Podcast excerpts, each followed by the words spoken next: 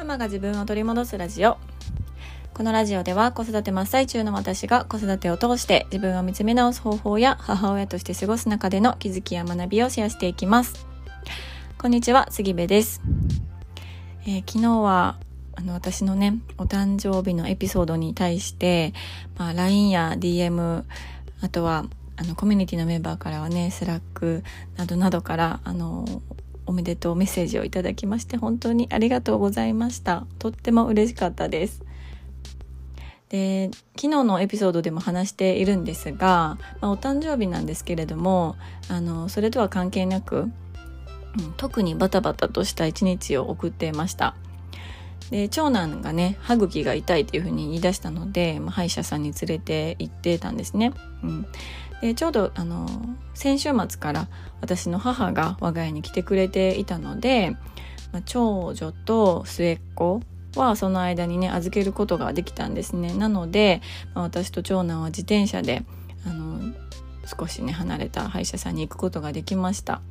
でその間にご飯も作っていてくれていてねもう本当にもうもう本当にもうありがたい。ね。あの人が作ったご飯って本当に美味しいと思いながら、はい、美味しさをかみしめておりました。えー、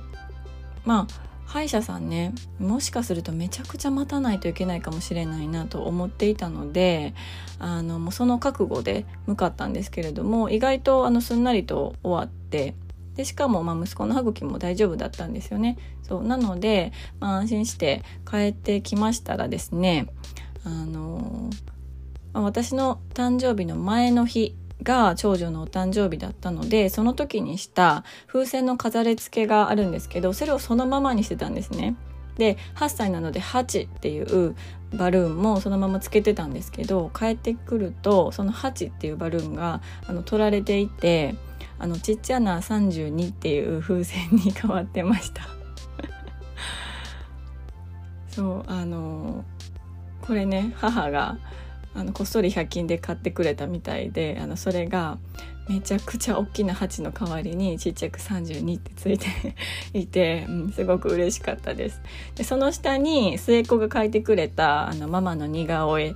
が貼ってあったんですね、うん、でまだ3歳になったとこなので、まあ、お顔って言ってもあのうまく書ける人書けない日があるみたいな結構こう画力にブレが生じてるんですけど、うん、でも昨日はちゃんと髪の毛眉毛目お鼻口っていうのがあの分かって、うん、あのすごく嬉しかったんですけどよく見たらねなぜか両鼻からあの鼻水か鼻毛がめちゃくちゃ出ていて、うん、どういうことなんやろうなっていうのをねちょっとそれだけ気になるなって思ってるんですけど、はい、ただね、うん、すごく嬉しかったです。まあ、そんなことでですねあの今日のテーマなんですが今日のテーマは息子が教えてくれた本当の私の気持ちというテーマでお話をします。で私いつもあの子供たちと過ごしていく中で気づいたこととか感じたこととかあとは少し前の子育てを振り返って思い出したこととかをねこうメモに取っていてあこれポッドキャストで話そうみたいな感じであのメモしてるんですよね。うん、でメモのストックはたくさんあってそこから毎日話したいものをこうピックアップしてる感じなんですよ。で今日はこの息子の教えてくれた本当の気持ちをテーマに話そうって思いながら今日あのママの自己分析のコミュニティのねメンバーの方々とお話をしてたんです。うん、そしたらあの全く同じ内容の話が出ましてですね、うん、あそれ今日ポッドキャストで話そうと思ってたんですっていうね、はい、展開になりました。うん。何かとこうリンクすることが多いメンバーの方々で、うん、私も本当にねあのいつも嬉しい気持ちになっております。はい。あのこのね息子が教えてくれた本当の私の気持ちって一体何なんやっていうことなんですけれどもあのそもそもあの私は特に息子が小さい頃にめちゃくちゃ困らされてたんですね。なんか私のこと困らせに生まれてきたんちゃうかって本気で思っていたぐらい本当に困らせるようなことしかしないし怒られるようなことしかしない、うん、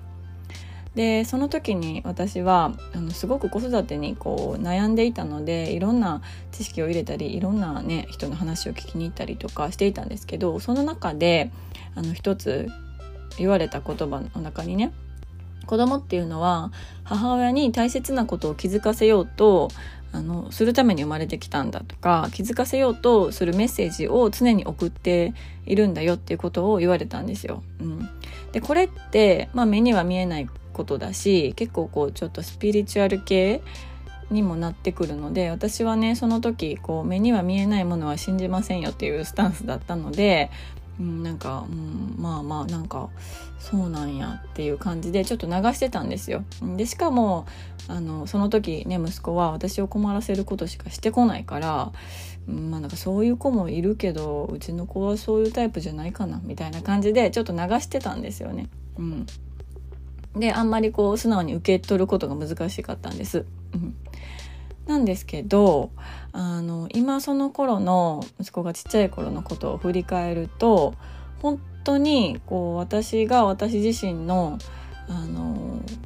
本当の気持ちっていうところ自分自身をこう知らせてくれたのって本当に息子の存在があったからだなって思うんですよ。うん、今の私がいるのは本当に息子だけじゃなくってあの3人の子供たちのおかげだなって思っているし、まあ、特に長男にはあの人間としてめちゃくちゃ成長させてもらったなっていうのを感じているんですよね。うんで、まあ、困らせることばっかりっていうふうに言ってたんですけど、まあ、どういう感じだったかっていうと、まあ、とにかくあの、まあ、同じ月齢の子たちと同じようにできないんですよね。うん、あのまあ、座りましょうって言われても1人だけ座れないし並びましょうって言われても1人だけ並べないしあの、まあ、それっていうのは、まあ、地域の子育てセンターとかのこう親子教室みたいなところに行ってもそうだしあのそういう集団の中に入るともう完全に1人だけあの先生に注意されるタイプだったんですよ。うん、で私はあのその集団の規律を乱す息子に対してずっと怒ってたしもう人に迷惑かかるんだからみたいな感じで他の親御さんとかね先生とか他の友達とかもう本当にもうみんなと同じようにしてみたいな感じで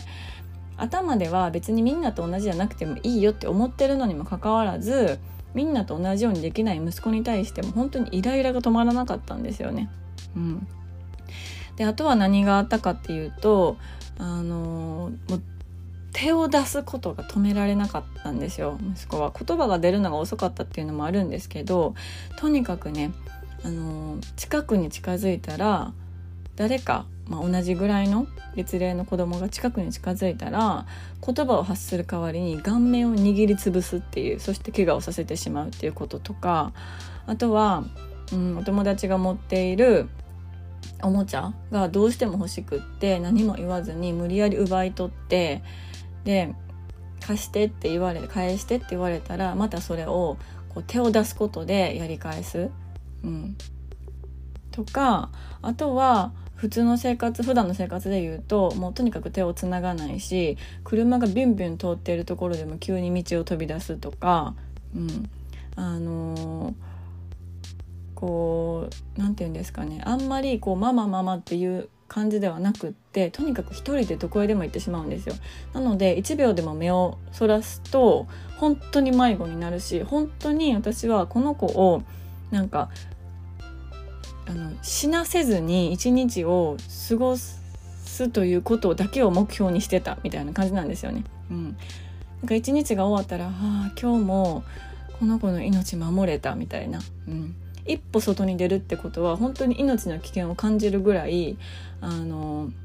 この子は何をしでかすかわからない、うん、車がビュンビュン走ってるとこでも手を振りほどいて走っていってしまうし歩くっていうよりはもうずっと走ってるから本当にもう何をするかわからないっていう状態だったんですよ。うん、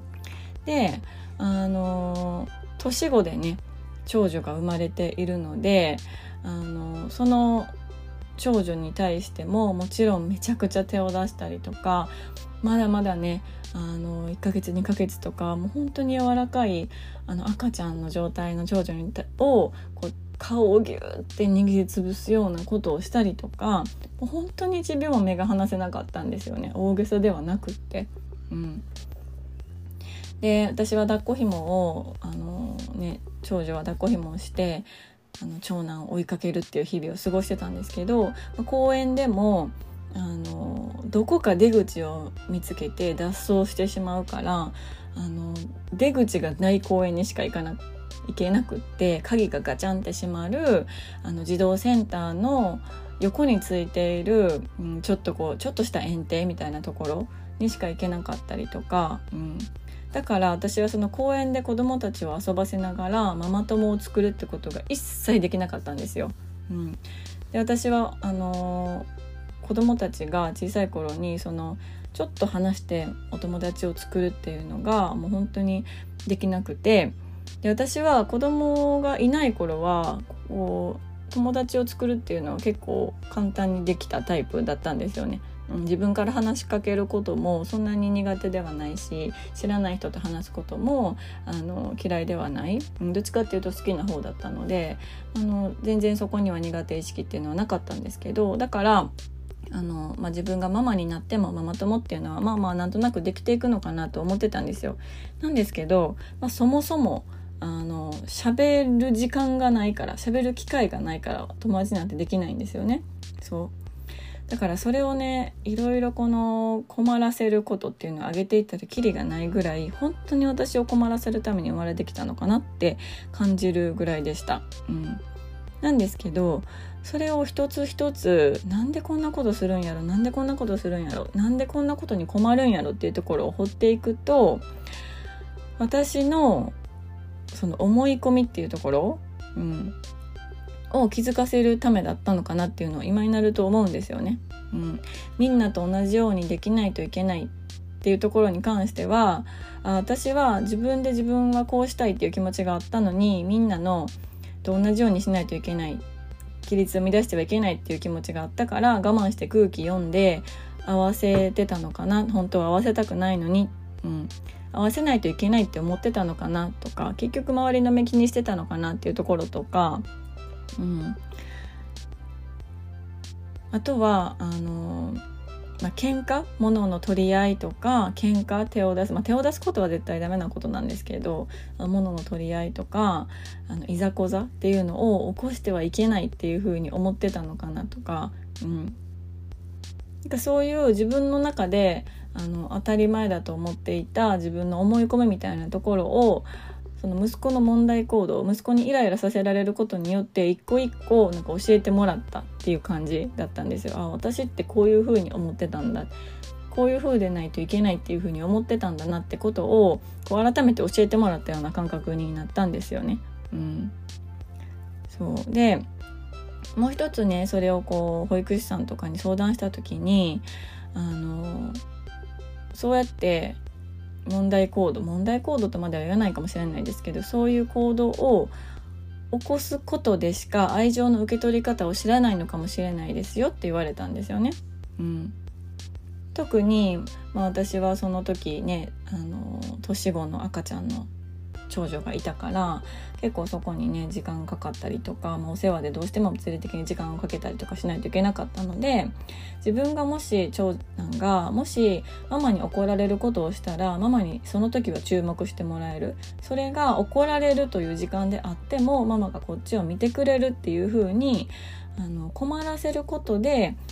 愛されてるって確認してたの知ってるのかもしれないよって言われたんですよね。うん、でそれを聞くと本当にドキッとして、うん、なんかもう涙が止まらなかったんですよね、うん、なんかごめんなってすごく思ったし、うん、なんかそんな風にしてでもそのお母さんの愛情っていうのを私からの愛情っていうのを求めてるんだなっていうのを感じると本当にこう申し訳ない気持ちと、うん、あの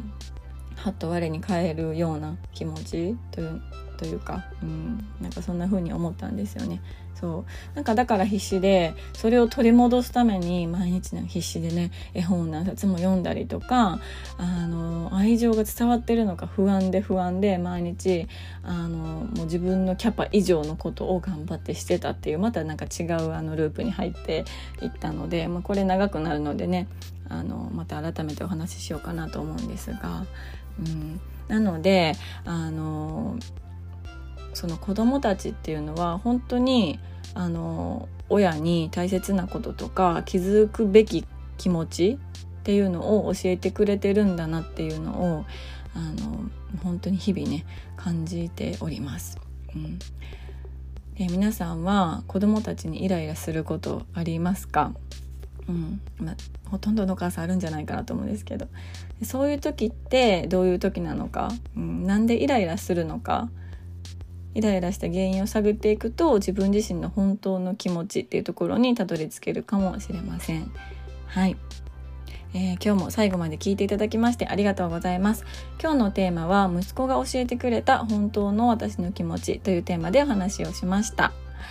えーこのお話のご意見ご感想あなたのエピソードなどありましたら、えー、LINE の公式アカウントからぜひぜひねメッセージをいただけましたら嬉しいです。いただいたエピソードはこちらでねご紹介させていただくかもしれないので、はい、ぜひぜひお待ちしております。